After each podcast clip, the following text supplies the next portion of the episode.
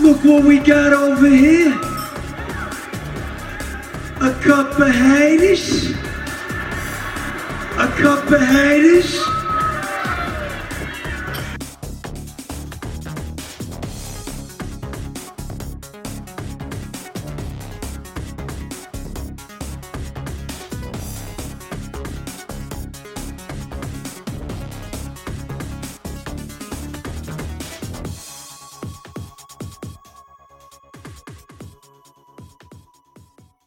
Hallo und herzlich willkommen zur ersten Sonderausgabe von Kappa Haders.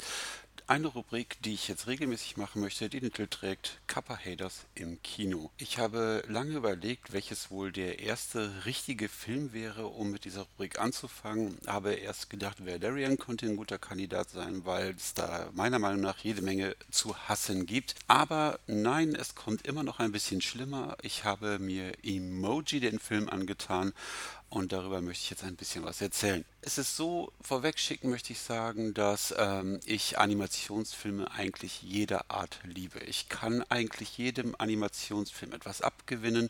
Ich finde die alle irgendwo entweder süß gemacht oder, oder lustig. Ich kann über manche herzhaft lachen. Ich mag die Minions. Ich mochte den ersten Shrek gerne, Ice Age und Co. Grundsätzlich finde ich das alles ganz geil. Pixar spielt sowieso in der eigenen Liga. Und dann kam das. Emoji, der Film von äh, Sony Pictures Animation, wurde angekündigt und äh, von vornherein dachte man sich, ah ja klar, jetzt ist das ja gerade an jeder Losbude in jedem 1-Euro-Laden in und Emoji sind jetzt gerade der heiße Scheiß, also muss schnell ein Film dahin gerotzt werden. Und leider ist genau das dem Film jederzeit anzumerken. Kurz zur Geschichte.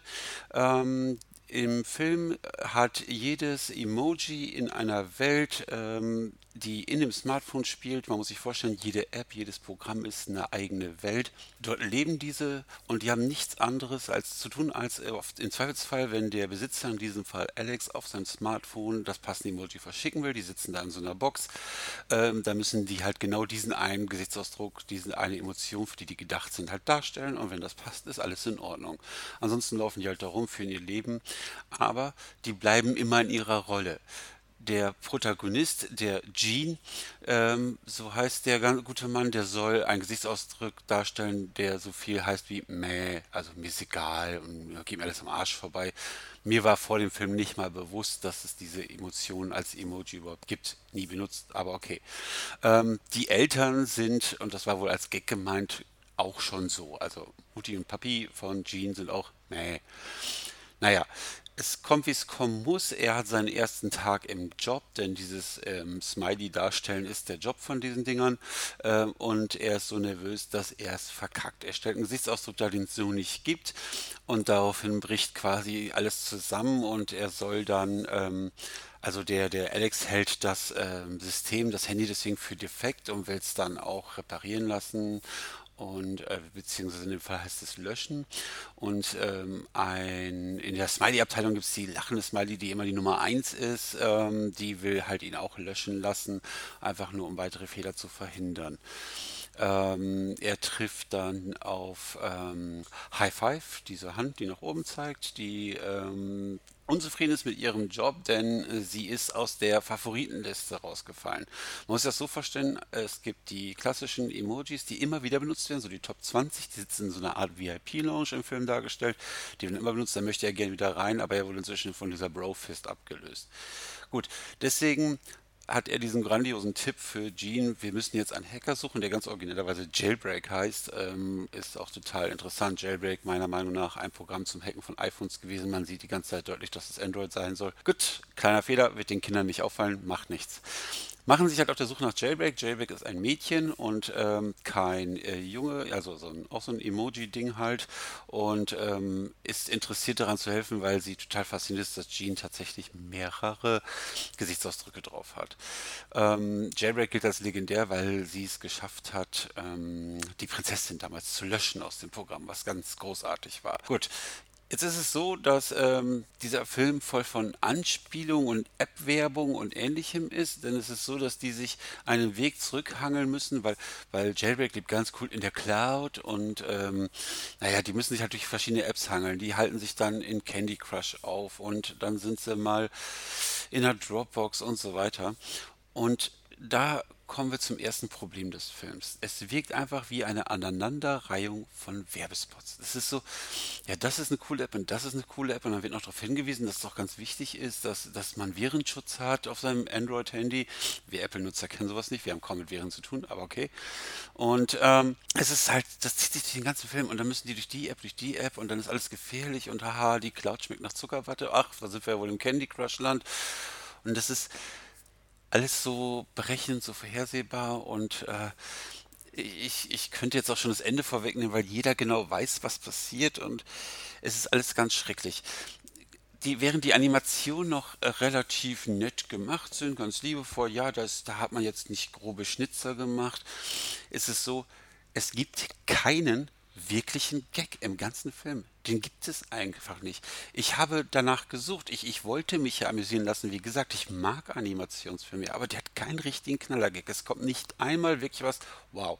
Es gibt zwei, drei nette Anspielungen, zwei, drei eine kleine Schmunzler vielleicht, äh, wenn zum Beispiel Jean gleich am Anfang des Films auf äh, eine Buchstabenkombination trifft, die halt abgelöst wurden irgendwann mal. Also da sieht man halt so einen Doppelpunkt und ein P, was damals ja diese rausgestreckte Zunge war. Das ist so eine nette Hahaha, ja, weißt du noch oder so. Aber letztendlich, das sind alles keine Gags, da zündet nichts. Und der ganze Film ist lieblos dahingerotzte Scheiße, eine Aneinanderreihung von Apps einfach nur zu zeigen, guck mal, was für tolle Sachen mit meinem Handy geht. Und deswegen frage ich mich auch, für welche Zielgruppe dieser Film wohl sein sollte. Die ganz Kleinen werden es nicht verstehen. Die werden dann sogar die wenigen Anspielungen nicht raffen, weil die einfach noch mit dem Handy nichts zu tun haben, weil die mit Ausdrücken wie Bitcoins, mit Cloud, mit Dropbox und all was da alles fällt, einfach nichts anzufangen wissen. Und alle Älteren werden sich denken, was für ein Quatsch ist das? So ein Blödsinn, werden unlogische Sachen entdecken. Insofern ist dieser Film eigentlich für niemanden etwas. Und ähm, außer halt für die Werbezielgruppe zwischen wahrscheinlich 8 und 12, die einfach alles, was mit Emoji zu tun hat, halt einfach feiern im Moment. Äh, die neuen Einhörner oder ich weiß nicht, was der nächste heiße Scheiß ist. Ähm, von der akustischen Seite ist es so, dass äh, Joyce Ilk, die da diese Hackerin spricht und äh, die macht das okay. Den, den Hauptdarsteller, den Hauptsynchronsprecher äh, vom Namen weiß ich jetzt ehrlich gesagt gerade gar nicht. Das ist auch egal. Äh, sagte mir jetzt nichts. Ähm, wer seinen Job tatsächlich gut macht und das ist der einzige Lichtblick im ganzen Film ist Christoph Maria Herbst als High Five.